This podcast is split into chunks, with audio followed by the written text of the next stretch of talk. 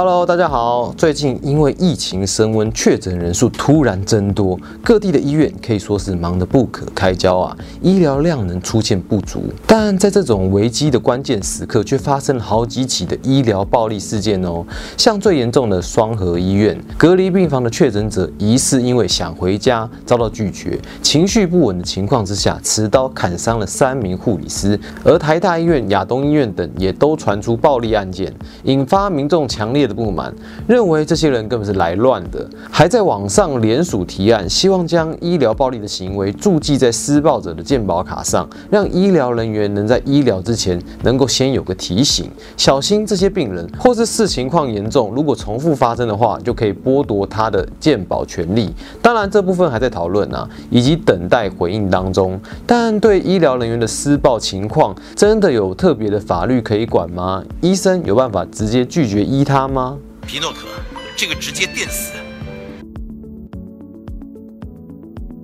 其实，在疫情爆发之前呢，医疗暴力的事件也是层出不穷的哦。像是最近很红的台剧《火神的眼泪》中，也有演到九空大闹急诊室，对护理人员大声吵闹，甚至是动手动脚；或是啊，病患家属不满医护人员的医疗方式、诊治中的态度；或是啊，嫌等候的时间真的是太长了，因此在医院闹事。这部分除了有一般的刑法、民法以外，还有医疗法中也是有法可管的哦。在医疗法第二十四条规定，任何人都不得妨碍公共卫生安全。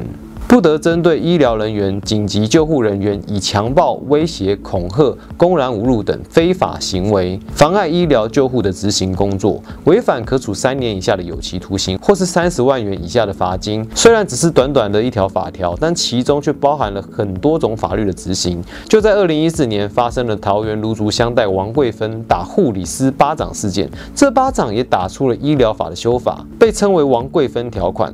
原本医疗的暴力事件大。大多属于告诉乃论，就是你要告才有机会。因此啊，如果事情不太严重的话，多数的医疗人员会因为工作忙碌、休假时间少、没时间处理长时间的审判而放弃提出告诉。但修法过后啊，法条增加了一句：警察机关应排除或制止之，如涉及刑事责任者，应移送司法机关侦办。等于是多了一个检警单位来判断该不该提告，算是借此加强了医疗法第二十四条中还有刑法强制罪的关联，在医疗暴力中把妨碍救护特别圈出来裁罚。将医疗暴力大多是等你来告的告诉乃论升等为公诉罪。假设啊，你今天喝得很醉啊，不小心在急诊室攻击了医护人员，事后跟对方诚心诚意的道歉，对方也愿意原谅你。可是啊，检警可没有要原谅你哦，因为啊，这是公诉罪的范围，无法撤告，你仍然会被判刑。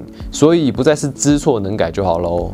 虽然加强强制罪这项 buff 的执行，但是啊，第二四条规定这部分一直有一个严重的 bug，那就是妨碍其执行医疗或救护业务。没错哦，这边帮你们圈出来问题的重点，就是执行医疗跟救护业务。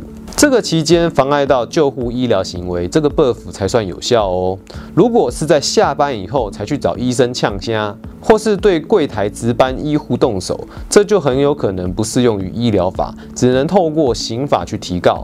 这项 buff 可以说是自动失效啊。等等，那么医疗法对医护人员来说啊，还算是有特殊的保护吗？而且呀，结合前面所说的，如果严重到伤害医疗人员致死，会被判无期徒刑，或是七年以上的有期徒刑；重伤则是三年以上十年以下的有期徒刑。虽然都可以合并刑法一起审判，但是啊，如果分开来看的话，这个刑期还是跟一般刑法的伤害罪判处的刑期是一样的。一般没有危及生命的伤害罪，甚至比刑法第二七七条的五年以下还低哦。因此啊，很多人觉得非常生气啊，认为不止妨害医疗行为，还伤害到医疗人员，这种人应该要加重罪行啊，才能达到阻吓医疗暴力的效果。医疗暴力必须要修法严整才行。二零一八年，行政院通过卫福部拟定的医疗事故预防及争议处理法草案，称为医预法。顾名思义啊，是为了提前预防医疗事故及解决医疗争议的法条。因为啊，每年的医疗纠纷案件真的是多到不行啊，尤其是有以客为尊、病人我最大的想法的人呐，更是数不胜数啊。这样导致医疗人员无法安心工作。明明是要救人的伟大职业，却又要担心自己会不会被投诉、被告。就像游戏里面捕尸一样，一个没有补好都是你的错。这也难怪啊，打团的捕尸是越来越难找了，就跟现实中的医疗人员一样难找。因此啊，卫福部就希望以医育法来保障病人的权益，促进医病的和谐。这个医育法有三大原则：一、医疗事故及时关怀。二、医疗争议调解先行；三、事故预防提升品质。这个意思就是啊，在发生医疗争议的时候，马上成立医疗事故关怀小组，由专人向病人或是病人家属说明以及沟沟通，先缓和一下双方紧张的关系，也让医疗人员不用亲自上阵来面对纠纷。再来就是争议调解，将成立具有司法效果的医疗争议调解会，让医疗诉讼可以先经过专业的调解，一样是一个居中调解的办法。最后则是建立病人安全管理制度，对曾经发生的案件进行全面的分析与检讨改善，减少反复再发生的几率。这项医育法看似填补了医疗上的安全，但这个草案还是有许多不足的地方，因此啊，一直卡在立法阶段。也有许多人提出改善的建议，而网络上啊，也有不少人认为医育法比较像是事件发生过后的解决办法，无法真正解决各式各样、花样百出的医疗纠纷、医疗暴力。如果啊，病人或是家属不讲理的话，还是会发生的，只是增加管道来解决问题而已。那这样是不是治标不治本呢？还是会让医疗人员一样要花时间在处理不合理的纠纷，民众的无理取闹也不会有所改善呢？如果啊，在施救的期间碰到使用暴力、非常不配合的病患，在危及自身的情况下啊，医生可以拒绝救他吗？